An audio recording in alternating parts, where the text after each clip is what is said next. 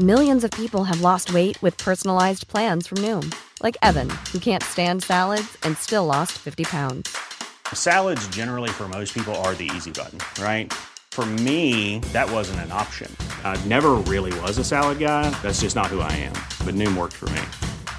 Get your personalized plan today at Noom.com. Real Noom user compensated to provide their story. In four weeks, the typical Noom user can expect to lose one to two pounds per week. Individual results may vary. Esta es una presentación de Heraldo Media Group.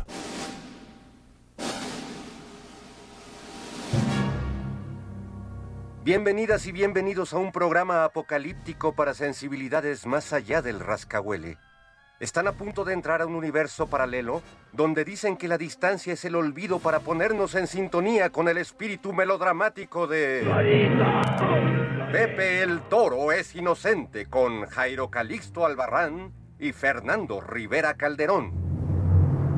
Pepe el Toro es inocente.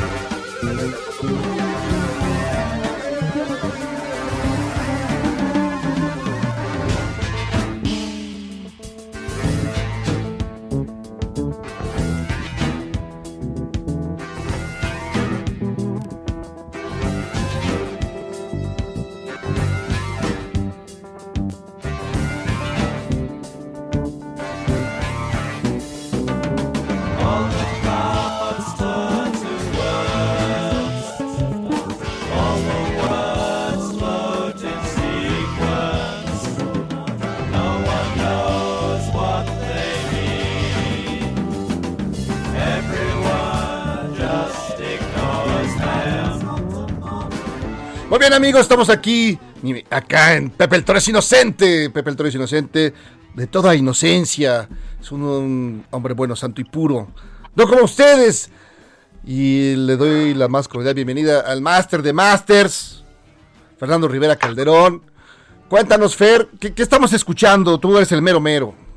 Mi querido Jairo Calixto Albarrán, qué gusto saludarte en esta tarde calurosa Calurosa. desde la Ciudad de México. Sí. Y, y fíjate que estamos escuchando algo muy especial Sí. porque hoy celebramos el cumpleaños de un personaje, si bien controvertido, muy importante en la historia de la música contemporánea, que es el maestro Phil Collins o Phil Collins para los cuates.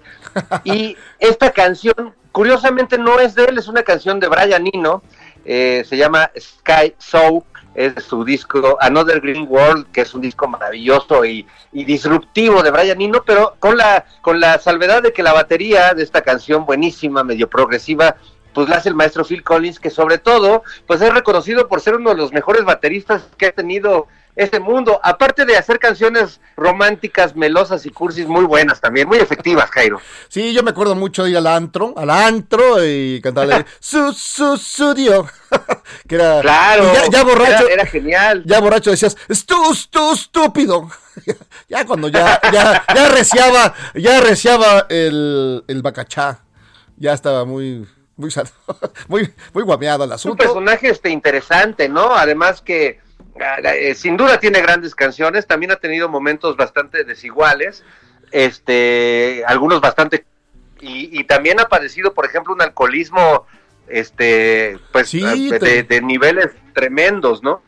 Sí, no, y bueno, y, y historias como de como, como para el eh, TV Notas. De, con su mujer que lo dejó, que no lo dejó, que el intercambio de parejas, swingerazo, este, orgía, locochonada, y así se la ha ido llevando.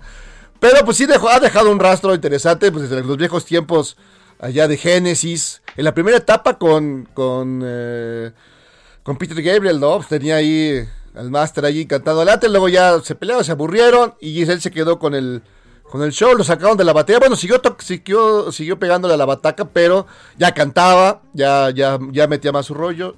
Y luego ya se fueron al pop, ¿no? Ya, ya en, los- en la onda ochentera, noventera, se fueron al pop. Sí, total, ya, ya, este, algo que para los, los progres pero honrados fue muy degradante, la verdad. Sí, claro. Porque Genesis tuvo momentos este, realmente No, épicos en términos sí, musicales. claro. Fíjate que yo hace muchos años, Jairo, cuando tenía el programa de la Noche W, entrevisté a, si no me equivoco, era Chris Stewart, que fue el primer baterista de Genesis. Y él me contaba, él, él se había dedicado ya a escribir libros, hizo un libro que se llamaba El Limonero, bastante bueno, por cierto. Este, pero él me contaba que cuando estaba ensayando con Genesis, pues ya tenían diferencias con el grupo y que un día él se discutió con Peter Gabriel y con los demás y que iba bajando de, de la escalera donde ensayaban y que en el momento en el que él iba bajando iba subiendo Phil Collins con sus baquetas y su tarola. No me digas. Entonces imagínate, o sea, ese momento de el, el viejo bate, es como Pete Best viendo entrar a Ringo Starr a la sala de ensayos, ¿no? Híjole. Y luego al- al paso del tiempo haber dado un poquito de coraje, ¿no? Manches, toda esa fama, todo ese dinero, toda esa fortuna se me escaparon. Tirada, eh, este, en puro Bacardí blanco, car. Sí, a mí, por ejemplo, puedo decir, no, yo, yo iba a ser batería del tri, pero pues mejor me dediqué a este, a este negocio de, de la información. No creo que A las autopartes. a las autopartes, a, la onda de la moldura. O- oye, mi querido Fer, eh, ¿qué piensas? Fíjate que, que muchas cosas sucedieron esta, esta semana, pero quizá la más desconcertante haya sido que eh, daba una imagen donde aparece eh, Andrés Manuel López Obrador ya más repuestito en ese rollo que ayer, pues tiró, tiró todas las fake news, dijo, maldito sea, maldita sea, se echó para afuera todas las fake news, las fake news, pero aparece en una imagen con una, con una, en una, en una silla que parece que tiene el símbolo de Batman, el, el- el murciélago. Entonces, mucha gente dice que en realidad él es eh, Bruno Díaz. ¿Será, será posible? Pues eh, sería un Batman ya un poco, este, como, como dice el mismo nuestro nuevo Bruno Díaz, este, pues como que lo corrieron en terracería, ¿no? Sí, es sí, un sí. Batman, O sí, amoladón, es un. Batman más como de, de Alan Moore, digamos, ¿no? sí, ya más, más dañadón, pero pues ya ves que se decía, no, había pues, connotados eh, periodistas de la patria que decían, no, no, ya, ya tiene embolia, ya se acabó la diversión, adiós. ¿No? Y eh, te aseguraban, de la- con la misma eh, firmeza con la que otros dicen que todavía vive Juanga y que ahí eh, sigue cotorreando. De la misma manera decían, no, no, ya, ya se acabó, ya, adiós, ya, y ya, ya, ya se le daba así, porque ya por oxiso, prácticamente, y luego pues ya apareció otra vez. Es que en este caso en particular, Jairo, es una incógnita para el mundo de la medicina, porque la embolia, en este caso, es de quien la diagnostica. sí, es una, una- sí, es una embolia. Pues ya ves cómo es esto de, la- de las embolias. Que, Una embolia inducida. Sí. Yo creo que más bien eran sus- los deseos de varios comunicadores, de varios eh, compatriotas. Y luego, y luego ya, ya aparece y eh, dice, no, no, no es cierto. Ese no es Andrés Manuel López Obrador. Es un doble, es un doble de cuerpo. Decían que era una botarga del doctor Simi. No puede ser. Es John Travolta, John Travolta con una máscara. Yo otra vuelta. O yo pensé que iba a ser un final Scooby-Doo. Entonces al final se iba a quitar la máscara. Y era el viejo granjero Joe. El que había hecho. el que había hecho. El que había hecho ese, ese, ese trabajo. Eso sería increíble, hubiera sido increíble, pero no, la verdad es que en el fondo de esto hubo una, una bajeza, este, yo creo que inolvidable por parte de, de algunos distinguidos miembros de la oposición, entre comillas, y que por sus embolias, literalmente, se animaron a decir que el presidente, pues estaba ya este, más cerca del cielo que nunca, y pues eh, una mentira no inocente, yo creo que bastante perversa, Sí. porque la verdad es que el, el, el que sí feneció esta semana, querido Jairo, no fue este el presidente, sino Chester Chetos. Che, no puede ser, sí es cierto. Chester Chetos ha pasado mejor vida. No me digas. Fíjate que Yo la verdad soy de aficionado a esa, a esa fritura. Sé que es dañina, sé que tiene una serie de elementos que te pueden acabar el estómago, pero pues sí soy este soy aficionado y sí me dio- ya me sí me dio tristeza. Ahora cómo vas a ir a la, a la, a la tienda a elegir, porque más es una friega, ya antes eran chetos naranjas y ya. Ahora ya hay chetos, pero azules, morados, con queso, sin queso, con bueno, con zacahuil. Claro, con cheto con saca. Oye, pero además este, de- hay que decir que, que la del cheto sí es una tinta indeleble, no como la del INE. O sea, el, Sí. el dedo se te queda naranja por los siglos de los siglos. No, de hecho yo, ese mi dedo gordo de la mano derecha, es, es, es el agente naranja, bueno, más naranja que, que, que Donald Trump. Ahora, hay que decir algo también, eh, in- independientemente del gran carisma que tenía Chester Chetos comparado con, no sé, el tigre Toño o el, el elefante de... con- o sea, bueno, déjase con Felipe Calderón, hermano. sí, bueno, con Ricardo Anaya, No. o sea, Chester Chetos sí era, sí era un, un personaje este, interesante, pero además este, hay que decir que los chetos también servían como combustible orgánico porque eran flamables. No sé si nunca alumbraste tu casa con unos bellos chetos. ¿Cómo no? ¿Cómo no? Pero además acabo de descubrir en una página de Twitter de la que soy fan y que les recomiendo que se llama Gente vendiendo cosas inútiles o tratando de vender cosas inútiles, que alguien está vendiendo y a buen precio un cheto con la forma de John Lennon caminando en Navy Road y es genial. Yo vi una con la, con la fije, la clásica y fije de, de- de- de la Virgencita de Guadalupe. Ese, ese es un clásico y también hay un cheto con la forma de Cristo crucificado. Exacto. es que, bueno, es que tú ya sí le prestas atención. Después de un rato, después de comerte una bolsa o dos de chetos, sí ya ves, ya empiezas a alucinar, ya, ya, ya ves, ya ves cualquier cosa. Ves Exacto. cual- cualquier onda, porque sí, sí son bravos. El, che- el cheto, este, digamos que como alimento psicotrópico podría también ser considerado. ¿no? Sí, eh, la, la vieja combinación, dicen algunos, no, no me consta, eh, cheto y churro. No sé, Bueno, no, no sé si en ese orden, no sé si en ese orden eh, necesariamente. Cheto, churro y garnacha. Cheto, churro y garnacha, se te retacha. Car carcacha y no te retacha. Carcacha y se te retacha. Sí, bueno, es una tristeza que eh, se, se vaya, porque bueno, la idea es que los niños en general no vayan a la tiendita y pues por el, por el muñequito, por el, por el dibujito, compren esos, muchos de esos chuchulucos que pues sí, pues sí son dañinos. Ay, tienen su madre. A mí, de repente dice, cuando veo una, una envoltura que dice así que negro, no, exceso de azúcar, usted se va a morir, una calaca y todo eso, pues sí, te la piensas dos o tres veces antes de, de comprarla. Ahora, yo nada más para cerrar el tema, Jairo, me pregunto, ¿a dónde van estos héroes caídos de la publicidad gandaya? Es decir, ¿acaso habrá una rotonda de los chetos ilustres? Es cierto, es cierto, pero además fíjate, eh, no, eh, que claro que, que había que, si no hay, hay que inventarla, mi Fer, porque además los chetos están asociados a muchas imágenes eh, míticas, por ejemplo, en este... en El Toy- cheto de Alejandría. Esa- el, teatro- el to- Toy Story 2, cuando el malvado, el malvado coleccionista está juntando, eh, tienen cerrados a todos los muñequitos. Antes de, en la noche anterior se avienta una sobredosis de chetos. Entonces le quedan los dedos todos naranjas y está así todo jetón, mientras los, los, eh, los, los buenos muchachos tratan de escapar. Entonces eh, tenemos muchas imágenes asociadas a esa, a ese color y a ese olor. a- ese olor como que te recuerdo, como, como calcetines así humedecidos, 10 años en tu closet, del, el closet de la abuelita, ¿no? Es como, como, como pata de adolescente marinada. Pero, pero sí, este, creo que el, el, el papel del cheto en la cultura pop este, es importante, no, no hay que subestimarlo. No, nunca, no. De hecho, dice acá el maestro Chiquiluchas que, que los perros les huelen las patrullas a, a Cheto. Así. Eh, De hecho, Chiquiluchas es un catador de chetos de las patas de los perritos. No, no justifiques tus perversiones, chiquiluchas. Ay, oye, pero también otro gran momento de la semana, eh, no sé si te conmovió o, o hasta qué punto te conmovió, eh, el, al buen Ricardo Anaya conduciendo hacia el México profundo. Deteniéndose en pueblitos, decía, no, ¿cómo, cómo hay pobres? No lo, no lo podía creer. Nadie le avisó. No puede ser. Pa- parece que también descubrió por primera vez lo que es comerse un taco, aunque no lo, no lo sabe agarrar. No, no, se ve que se ve que él está acostumbrado allá en Atlanta, los de Taco Bell, que son, ya si lo has visto, son tacos, son, ya son tostadas, son to- tostadas dobladas, y le echan cualquier cosa que no tiene nada que ver con los tacos mexicanos, pues ya sabes. Mira, Jairo, es que hay algo. Él, eh, Anaya está acostumbrado, pero no por Taco Bell, sino por estar tanto tiempo en el pan. Está acostumbrado a los burritos. Al burrito. Claro. El burrito panista.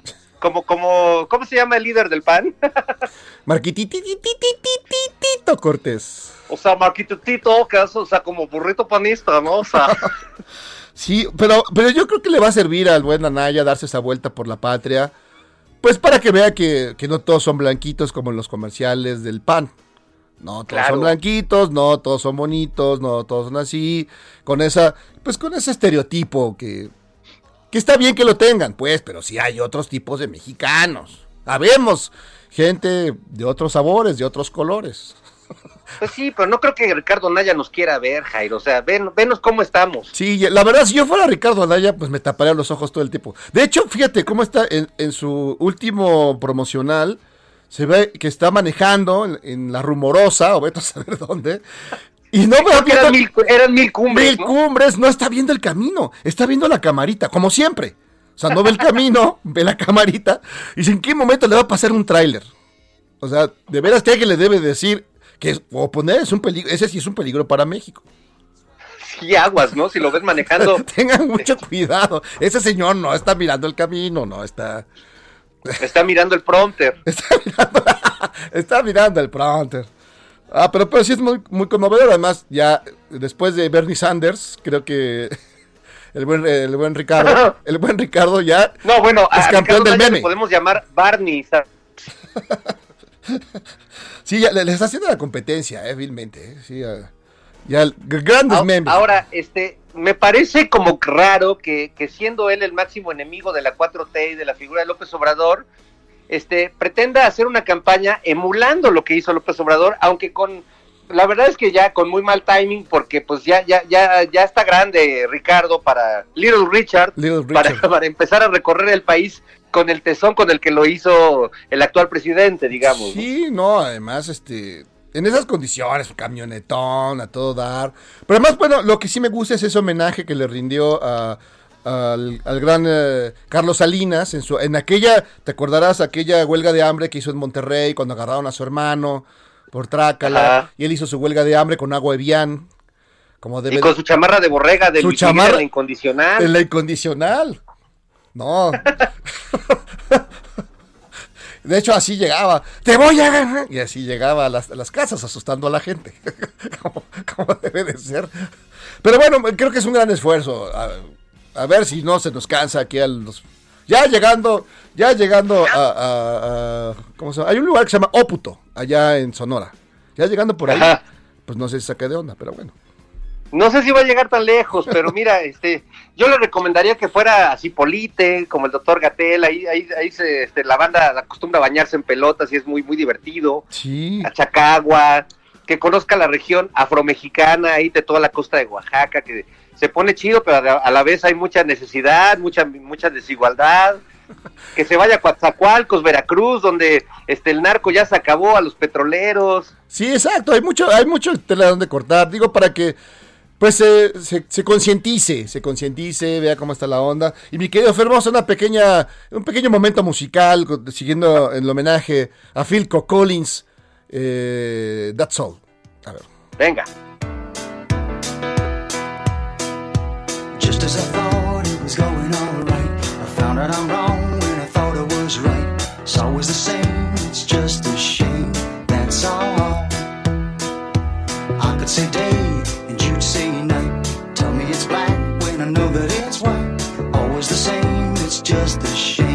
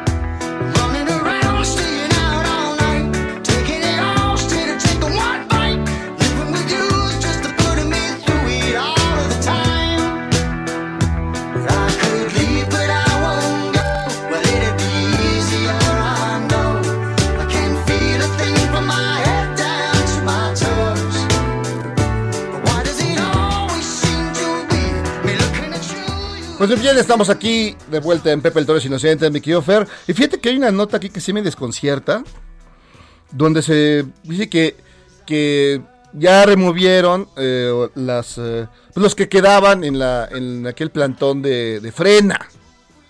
¿A Yo poco todavía quedaba Exacto, alguien? Es lo primero, ¿cómo? ¿Todavía existen? O sea, ¿todavía hay, hay algo parecido a frena? Pues sí, aparentemente sí. Y bueno, ya sabes, este, ya... No, este es como el 68, eran tres personas. Y bueno, ya sabes. Entonces, este, pues sí, pues le- ya querían que te- querían limpiar ahí, porque sí, ya, ya olía leña de otro hogar. No, no, era, la- los de frena eran un peligro para el Zócalo, porque la verdad es que no podía pasar uno por ahí, le, le, le- le gritaban uno cosas, este, no, no, no, este, pero bueno, duraron bastante, la verdad, este, muy, muy encomiable su, esfuerzo. Y luego el buen, eh, el buen Gilberto Lozano, el líder de esta organización, eh, pues eh, nada ultraderechosa, dice que le mandó un mensaje a Joe Biden.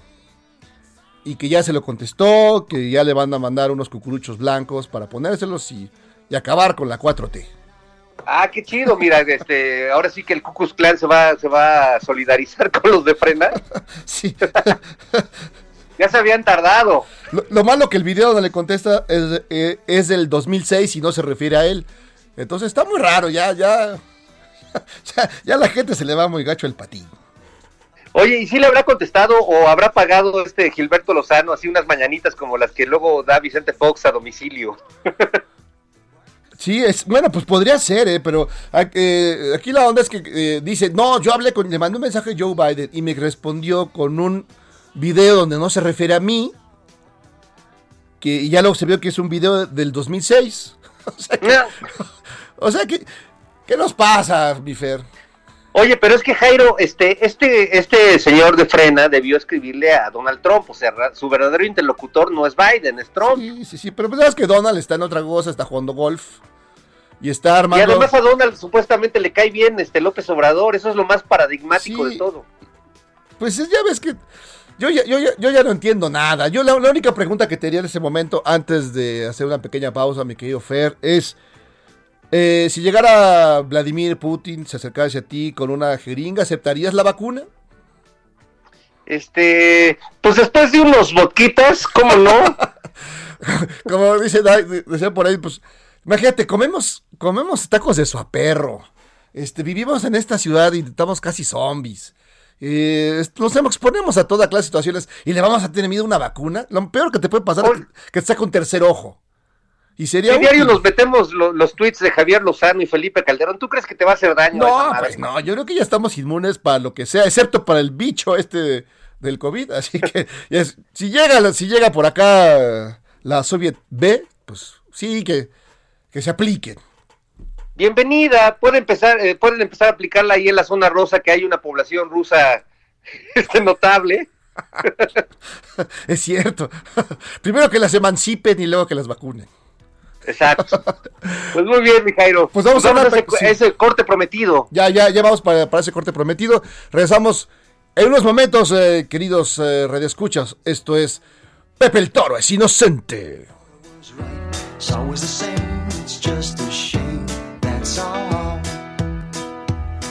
Say day, and you'd say night. Tell me it's black when I know that it's white. Always the same, it's just a shame, and that's all. I could leave, but I won't go, though my heart might tell me so. I can't feel a thing from my head down to my toes. But why does it always seem to Yo lo tenía todo. Familia, trabajo, amigos, todo. Hasta que dejé de usar cubrebocas porque dijeron que no servía, que no pasaba nada. Y no fue así. Me discriminaron. Ya no me dejan entrar al súper ni al metro. Mi abuelita ya no me invita a comer y los vecinos se aguantan la respiración cada vez que paso. Dejé de usar cubrebocas y lo perdí todo. Hasta el perro se fue. Estrategia nacional a favor del uso del cubrebocas.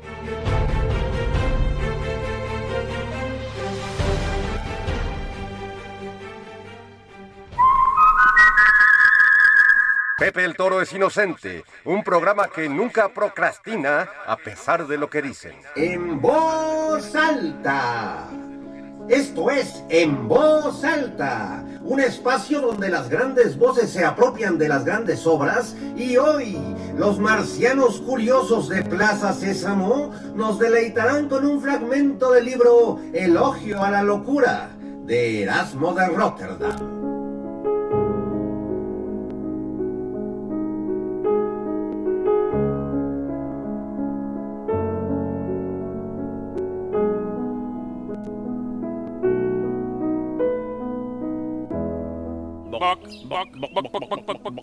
Nacida en medio de tantas delicias, no comencé llorando, sino que al abrir los ojos sonreí amorosamente a mi madre, y no envidio a Júpiter la cabra que le amamantó, porque a mí me dieron el jugo de sus pechos dos grandes ninfas, la embriaguez, hija de Baco, y la impericia, hija de Pan.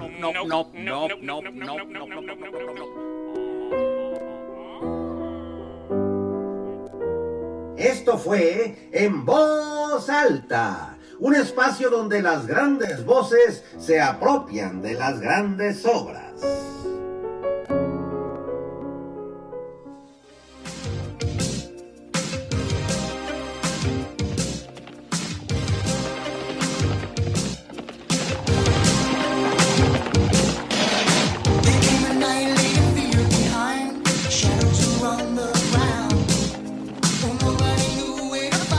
Pues estamos aquí en eh, más ni menos que Pepe el Toro es inocente, mi querido, mi querido Fer, y tenemos un invitado muy especial. Invitadazo, maestro. A ver, preséntalo, mi querido Jairo. Pues está con nosotros Alejandro Páez Varela, es un, pues ya es un, no quiero decir un, un viejo maestro del arte del periodismo. viejo lobo. Es un viejo, es un viejo lobo del, del periodismo. eh, pues está en Sin embargo, está pues los periodistas, este programa de radio, de, de noticias y de, y de cotorreo, donde también este pues tiene ahí sus desventuras con su compañero Álvaro Yo, yo los veo, yo los veo por televisión y son muy simpáticos. La verdad es que estoy descubriendo una faceta de ambos que conozco desde hace muchos años, pero una faceta inusitada que me, que me divierte mucho y me cae muy bien. Pues mi querido Alejandro, ¿cómo estás? Bienvenido seas aquí a Pepe el Torres Inocente. Encantadísimo de estar con ustedes. ¿Cómo están? Pues aquí acalorados porque parece que hoy sí el, el sol sabatino se, se, se desató. Qué bueno, qué bueno. Mejor el sol que el frío, ¿no? Sí, mejor pasar el apocalipsis, eh, mejor pasar el, el apocalipsis soleado que, que en el frío. Señores. Sí, mira, el, el- ah, bueno, llam- llamó la atención tu, tu texto, titulado más un gran título, 14 caldos, que uno se imagina cualquier cosa, ¿no? Si, si fuiste la, eh, de mi generación en, en la secundaria, pues 14 caldos eran mucho, eran muy buenos. Hubieran sido muy Era muy buen récord. Era muy buen récord. Pero en este caso es, pues, es una historia de tu eh, enfrentamiento cara a cara, así cara a cara con, con el COVID y demás. Y más lo cuentas de una manera, eh, una, una narración muy pulcra, muy, muy exacta, pero además que te transmite evidentemente lo que pues mucha gente ha pasado. Creo que la diferencia en algunos elementos tiene que ver pues con, con, con el humor, no es que se hagan chistes ni nada, pero sí hay ciertos dejos de humor, hay este elementos informativos muy precisos y la angustia que cualquiera podría experimentar eh, como, como tú lo cuentas. Pero háblanos un poco de ese texto, mi querido maestro.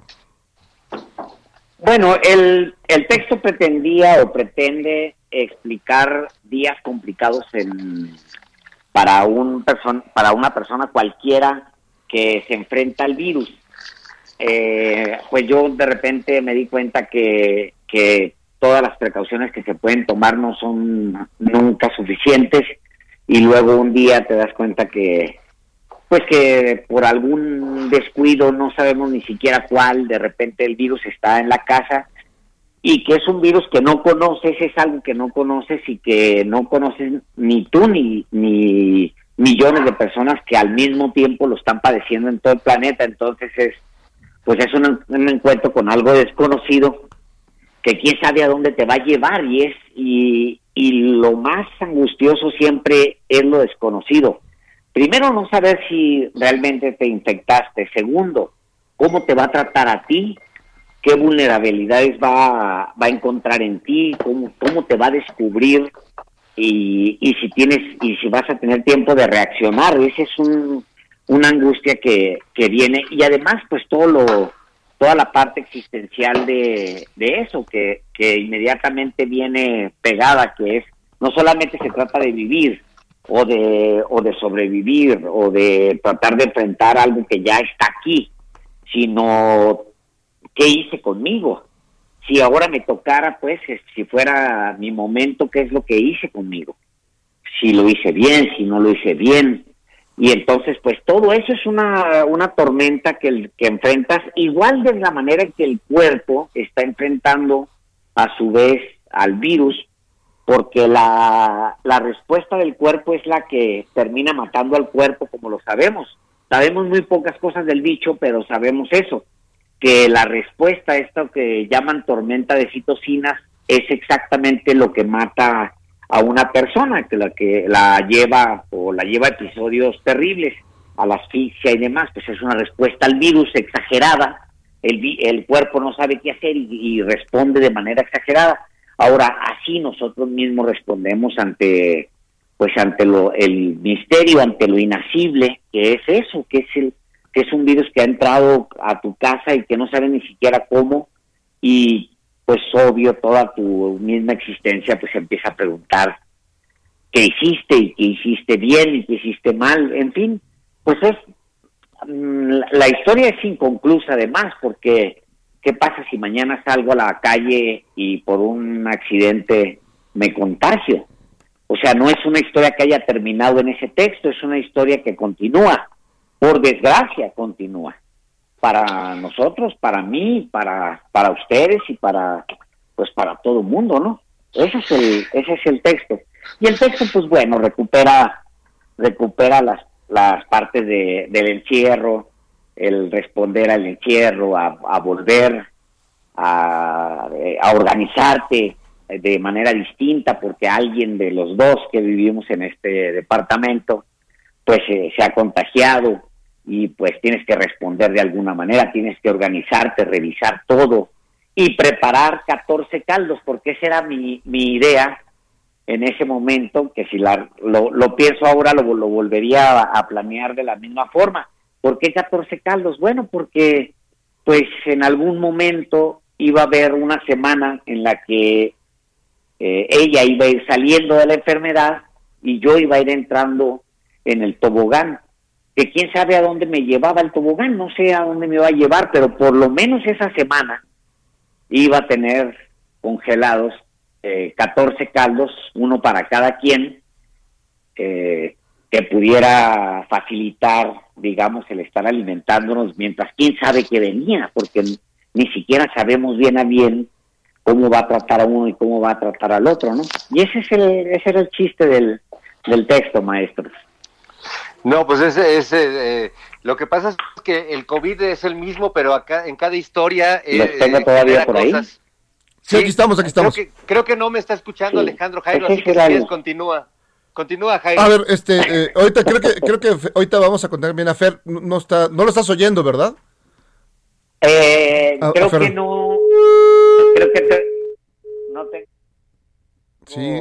no tengo regreso, un regreso. Ah, ok. Pero- ahorita, ahorita, Sí. ahor- ahorita lo, lo, lo- lo- comunicamos bien. Pero en, en- en este caso, digamos, también me llamó mucha la atención de tu texto, Alejandro, es, digamos, esa, no sé si llamarle frialdad o no, pero la manera en que organizaste todo lo que podía pasar. Todo. Es decir, los 14 caldos, a mí la verdad que todos hemos tenido el momento de la duda, ¿eh? en algún instante, todos hemos tenido, chin, creo que ya me dio. Entonces, no plan- yo, no lo hubiera planeado como tú. Y cuando dice 14 caldos, jamás se me hubiera ocurrido en la vida buscar 14 caldos. No, yo ya, yo ya Sí. estaba pensando en traer, a comprarme un trompo de, de- de- de tacos de, de, de su perro, algo, ¿no? Pero no, no 14 caldos. Pero bueno, te- tiene, tiene su lógica. Me llamó, el texto tiene todo. Eres un estratega.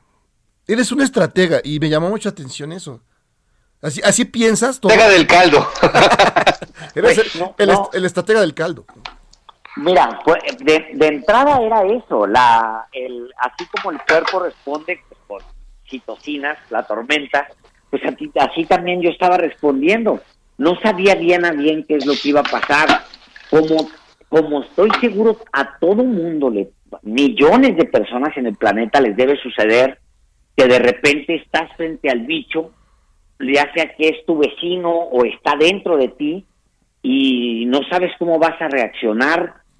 Mm, Pues lo primero que se me ocurrió fue agarrar, sacar post-its, empezar a pegar en post-its en, en un pizarrón que tengo, este que todavía los dejé, los, los estoy viendo aquí porque muchos están pegados porque me pueden servir. Es que eso es parte de lo de lo trágico del texto, que, que es un texto inconcluso, Claro porque que- la, la pandemia sigue. Ni Sí, cla- en siquiera cualquier- sé sí, sí. claro. En cualquier momento te podría ocurrir. Fer, ¿ya, ya estás, estás ahí? A ver, ¿ya, ¿ya me escuchas, Alejandro? Creo que yo no escucho a Fer. No, algo- Creo que, creo que no, no me está. No importa, mira, te, te comparto la pregunta Sí, y tú sí, se sí. la traduces nada Sí, más. Explícale, Alejandro. Oh, Voy a escuchar de- la pregunta de, de Fer y te la paso porque por alguna razón no, no, no la escuchas. Dame un segundo. Fíjate que escuché hace poco un estudio eh, que habla de que la banda en esta temporada le ha bajado a los vicios, aunque ha subido de peso. Los mexicanos en general, es un estudio que se hizo entre gente mexicana. Eh, y ahora que habla Alejandro del cuerpo y cómo uno tiene que domar a sus propios demonios para poder sobrevivir en el aislamiento, cómo, cómo él sobrevive con sus propios vicios y con esos demonios. Bueno, di- dice Fer que vio un estudio, eh, Alejandro, donde en esta temporada de encierro y demás, la gente o eh, engorda, pero también y abandona un poco los vicios y cómo, cómo manejar ese tiempo, e- el tiempo de, de encierro, ¿no? ¿Cómo, Sí. ¿Cómo lo has hecho tú? Pues yo creo que como un poco como todos, o sea, mm, e incluso enfrentarte a tu casa, siendo tu casa, la encuentras que este es, este, pues no es, no es tan, tan, tan conocida como tú creías. Primero, pues tuve que, como muchos, enfrentar pues, a la limpieza de la casa y me di cuenta que es terrible lo que hay debajo de la taza, pero era terrible antes. O sea, este, empiezas a redescubrir el espacio. Es muy extraño, más bien empiezas a descubrirlo, ni siquiera a redescubrirlo porque pues la en el encierro eh, pues empiezas a ver cosas que nunca antes habías visto. La casa está ahora mismo completamente barroca porque pues le he arreglado todo y le este estoy esperando que salga por ahí algún cuadro que se quiera medio tambalear para ir a, a apuntalarlo. O sea, he estado un año viendo por, por las ventanas, los vidrios están impecables, este, y eso, pues al, al mismo tiempo que, pues bueno, este, trabajamos, al mismo tiempo que hacemos, pero ahora todos los espacios pequeños están revisados en esta casa, algo que no, que no hacía. Lo que sí es que no dejo de pensar que, que pues soy un- una persona privilegiada Claro. en tener una ventana y poder asomarme por la ventana y ver eh, por lo menos el sol y, y ver eh, la copa de los árboles desde aquí, desde donde estoy, veo, veo la- las copas de los árboles y si me despierto temprano, pues oigo cómo va despertando la ciudad y es un y es algo siempre muy apasionante, pero pero hay mucha gente que no está así. Claro. Hay mucha gente que está en, en espacios reducidos con todos sus hijos, que no son dos, que son 20 o que son 10 personas que han estado así durante un año resistiendo y resistiendo y resistiendo y, y pues no dejo de pensar también en eso, que hay mucha gente cuya única ventana al exterior puede ser la radio o puede ser la televisión o puede ser si hay una computadora pues pues la computadora. Pero híjole sí sí es un eh, pues también también debería llamarnos a reflexión. Yo creo que muchas cosas tienen que revisarse a partir de de eso la solidaridad el hecho de la seguridad social dónde estamos nosotros presenciamos nosotros fuimos testigos de la demolición de la seguridad social asistimos a los Claro, funerales sí, sí, sí. sin meter la mano. Ese fue el tema. Los, los que yo, yo tengo 52 años y a mí me tocó ver cómo se demolió desde Salinas hasta hoy la- el sistema de seguridad social que sí, sí amparó a mis padres, pero ya no me amparó a mí. y, y asistimos a esos funerales y, y- y ni siquiera metimos la mano. Es, eh, yo creo que sí nos va a tener que meter a una reflexión, pues sí, la de corto plazo, la, la que hicimos en el corto plazo, pero también una reflexión de país y también de sociedades. Y, y, y de naciones, es decir, lo que vemos ahora, por ejemplo, esta rebatinga por las eh, vacunas. No, la Unión Europea, ¿sabe qué? Voy a cerrar, voy a cerrar fronteras y aquí los laboratorios lo que va a ser para nosotros. Los canadienses que pensamos que eran, que eran gente buena, que nada más su único defecto era, era este eh, eh, guamear eh, focas. matar focas. Sí, matar focas. Vemos que, que sí les, que sí son gente malvada. Que, no, no, también nosotros. Es decir, esta rebatinga, Estados Unidos comprando creo que son de a 10 por, por cabeza, ¿no? Que lo cual es un, es un exceso. Y así, vemos que también eh, estamos en una onda terrible como países, como naciones, Sí. ¿no? Sí, Hay, hay po- hay poca solidaridad. Mira qué, qué, qué curioso cómo Canadá, justamente que supuestamente es muy cool, y Europa, que supuestamente son sociedades que están al frente en la, en la solidaridad y en no, es pura mentira, porque Canadá es el país que tiene más vacunas por cabeza, es decir, por habitante. Canadá tiene 10 vacunas por habitante, ya Estados Unidos está a punto de rebasarlo, pero Canadá es el país que tiene más vacunas, es decir, tiene para vacu- vacunar 10, 15 veces a cada ciudadano, mientras a África no ha llegado ni una sola vacuna. Hay países que tienen 23 vacunas, estaba bien leyendo en la OMS. O sea, Europa, Canadá, inmediatamente cuando les tocaron sus intereses, sacaron las uñas. Pero si revisas todo, si empiezas a revisar con otros ojos, te das cuenta que eso existía antes, que no, que era así. Las, las mineras canadienses en México tienen Claro. el mayor número de quejas de violaciones de derechos humanos de ninguna otra industria, las, la- las canadienses en México. Y no las hemos revisado nunca, nunca nos ha importado. Y a Canadá menos, pues ellos son los que se benefician. Claro. Lo, lo mismo nos pasó con Barack Obama. Qué padre esa nación. Uy, ya llegó este señor. Ahora Qué maravilla. una- qué maravilla, ya está ahí. Este, aplaudamos porque este afrodescendiente, por sus orígenes, va a entender. No, ni madre. Todo fue Sí. deportaciones. Sí, no, esos. O sea, No, son muy padres para ellos, allá al interior de sus casas. Oye, Alejandro, pero ta- también en México hemos visto unos actos eh, de mezquindad eh, de parte de los medios de información y de perversidad, diría yo, salvo contadas excepciones. Eh, hay una batalla declarada de las empresas mediáticas en este país o de las más importantes o las más tradicionales, por así decirlo, que están en guerra con las políticas de salud del gobierno, que están en franca eh, oposición a ellos y desobediencia. Y creo que es una actitud que, que, que moralmente o éticamente es muy cuestionable. No sé cómo la ves tú. Pues sí, mira, yo creo que a partir de lo que está pasando en general en la en la prensa mexicana ha habido también un reacomodo y una recomposición. Yo esperaría que mm, es que esta batalla no la diera el presidente solo. Desgraciadamente la va a dar solo. Digo desgraciadamente porque no creo yo que venga después de, de Andrés Manuel nadie no, no hay ese perfil de alguien que se vaya a enfrentar a la prensa hasta que termine por exhibir los vicios que hay en la prensa. No va a haber quien exhiba a- o, o le retenga los recursos a la prensa a, a- a costa de su propia popularidad y a costa de su propio proyecto. No va a haber alguien que, que lo someta. Y al final, el presidente se habrá peleado con medio mundo y esos van a seguir ahí. Esa es la desgracia.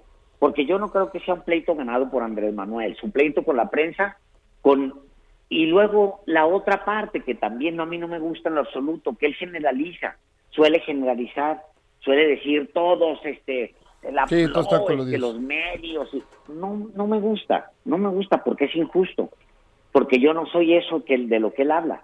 Claro. Y yo no he hecho otra cosa en mi vida que vivir del sudor de mis dos dedos. Digo, porque escribo nada más con Los-. Oye, oye, Alejandro, ¿qué dices? Eh, eh, hay acusaciones contra ti, eh, que, que en el sentido de que tú, igual que Pepillo Origel, te lanzaste a Miami a inyectarte, a meterte en la, en la fila, en la fila y te metiste a la brava. No, hombre, no, no, yo aquí sigo. No, pues, me encantaría. Mira, ¿sabes qué sí quiero hacer? Quiero ir a vacunarme afuera. O sea, tengo, tengo a mi familia en Estados Unidos. Eh, pues, como un- yo soy un fronterizo, yo nací en, nací en Ciudad Juárez, es muy común, pues, Claro, este, pasar a otro lado. eh, brincar, ir y venir. En, mi, en, la- en las últimas tres generaciones fuimos y venimos eh, a Estados Unidos varias veces, o sea, como, como, eh, como familia, pues, varias veces en el siglo XX eso hicimos, fuimos, nos, eh, estaba el hambre canija en Chihuahua, nos brincamos del otro lado y luego regresamos y así fue, así fue. Yo no tendré, te- es más, lo haré con mucho gusto, brincarme, pagar una vacuna por allá cuando esté disponible para, para pagarse y así le voy a ahorrar al gobierno federal una, aunque sea la mía, aunque sea mi vacuna para que le alcance a alguien en un pueblo, por lo menos la mía. Si puedo pagarla, la voy a pagar. Ya sea allá o aquí, donde sea. Yo, si puedo hacerlo, lo voy a pagar para que el, el gobierno federal pueda llevar lo más lejos posible la vacuna, que le, que le alcance a quien tiene que alcanzarle. Y si yo puedo pagarlo, porque pues tengo más posibilidades económicas, pues la voy a pagar, ¿por qué no? No hay ningún problema con eso. Oye, el tema es brincarse, Eh, brincarse la El tema es sí. pasar. Oye, rápidamente, este, lo de la Soviet B, ¿cómo has visto toda esta también este ya todos son este especialistas, todo el mundo Sí. ya es conocedor, todos son expertos. Es, es increíble. Mira, ¿Cómo lo has visto? Sí, yo, yo, yo creo que es como un debate de la Guerra Fría. Sí. Todavía, hoy, él estaba oyendo a Castañeda y hace cuenta que estaba viendo un personaje de la Guerra Fría, allá este, en los años 70, ¿no? Hablando de la Unión Soviética y este, no, pues esa vacuna que no tiene ningún registro, la FDA no la ha aprobado. Pues no, señor, ni la va a aprobar nunca, porque los rusos no quieren que la FDA ni van a someter sus papeles para que se las aprueben la vacuna, ni eso, ni está en su interés ni en su intención. Ahora, la, la tecnología que usa la Sputnik, la Sputnik B, es exactamente las mismas tecnologías. Hay, hay cuatro tecnologías o tres tecnologías o dos tecnologías. Una de esas es la que usa la Sputnik. Han vacunado a un millón de personas en, en la Unión Soviética. Bueno, estaba en Bielorrusia, está Argentina, ya trae, creo que son 700 mil ya los vacunados en Argentina. No hay reporte de absolutamente nada.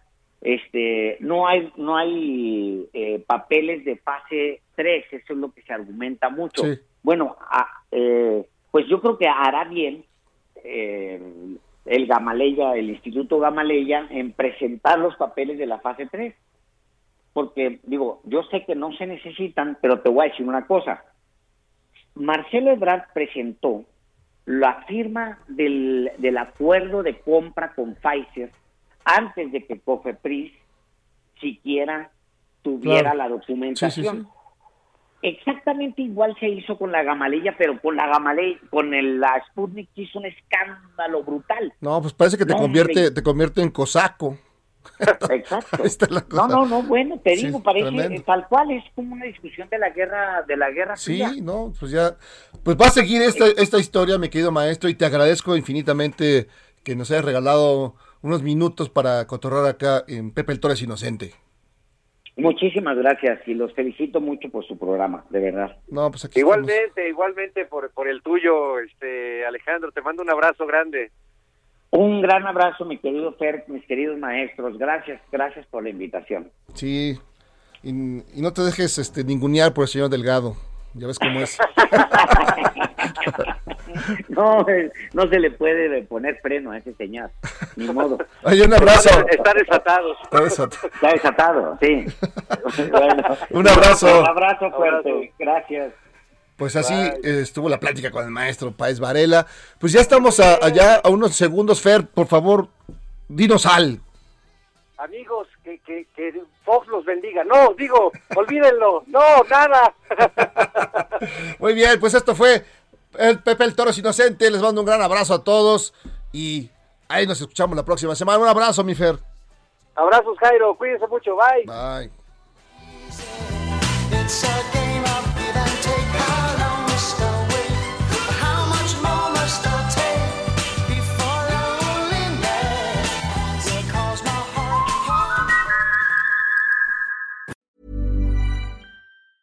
Hey, it's Paige DeSorbo from Giggly Squad. High quality fashion without the price tag. Say hello to Quince.